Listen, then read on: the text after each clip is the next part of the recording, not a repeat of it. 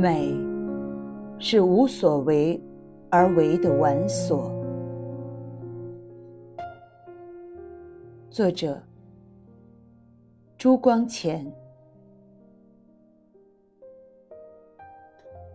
人生是多方面而却相互和谐的整体。把它分析开来看，我们说某部分是实用的活动，某部分是科学的活动，某部分是美感的活动。为证明析理起见，原因由此分别。但是我们不要忘记，完满的人生，鉴于这三种活动的平均发展，它们虽是可分别的，而却不是互相冲突的。人生本来就是一种较广义的艺术，每个人的生命史，就是他们自己的作品。这种作品可以是艺术的，也可以不是艺术的。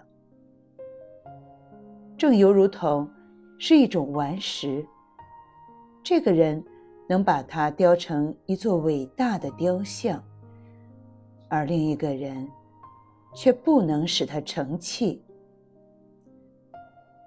分别全在性分与修养。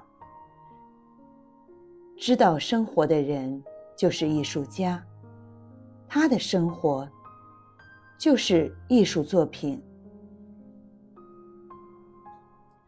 过一世生活，好比做一篇文章。完美的生活都有上品文章所应有的美点。第一，一篇好文章一定是一个。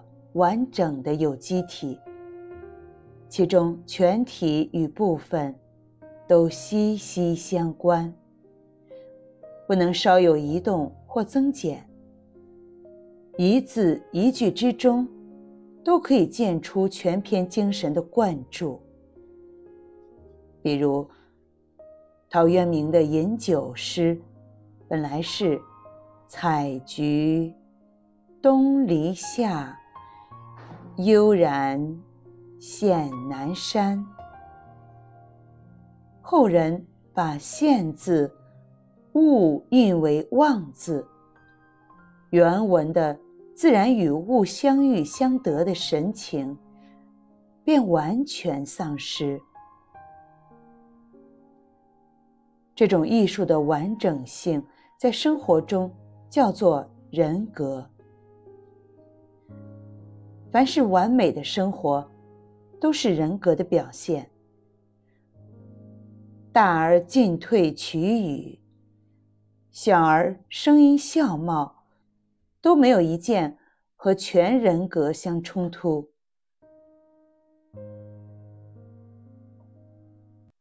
不肯为五斗米折腰，像乡里小儿，是陶渊明的生命史中。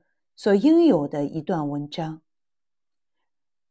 如果他错过这一个小节，便失其为陶渊明。夏玉不肯脱逃，临行时还叮咛嘱咐还邻人一只鸡的债，是苏格拉底的生命史中所应有的一段文章，否则他便失其为。苏格拉底，这种生命史才可以使人把它当做一幅图画去精赞。它就是一种艺术的杰作。其次，修辞立其成，是文章的要诀。一首诗，或是一篇美文。一定是至性深情的流露，存于中，然后行于外，不容有丝毫假借。情趣本来是物我交感共鸣的结果，景物变动不居，情趣意字生生不息。我有我的个性，物也有物的个性。这种个性又随时地变迁而生长发展。每人在某一时会所见到的景物，和每种景物在某一时会所引起的情趣，都有它的特殊性，断不容与另一人在另一时会所见到的景物，和另一景物在另一时。会所引起的情趣完全相同，毫厘之差，微妙所在。在这种生生不息的情趣中，我们可以见出生命的造化。把这种生命流露于语言文字，就是好文章；把它流露于言行风采。就是美满的生命史。艺术家固定事物的价值，全以它能否纳入和谐的整体为标准，往往出于一般人意料之外。他能看重一般人所看轻的，也能看清一般人所看重的。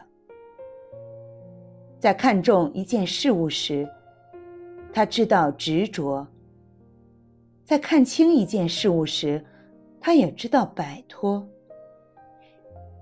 艺术的能事，不仅见于之所取，尤其见于之所舍。苏东坡论文：未如水行山谷中，行于其所。不得不行，止于其所，不得不止。这就是取舍恰到好处。艺术化的人生也是如此。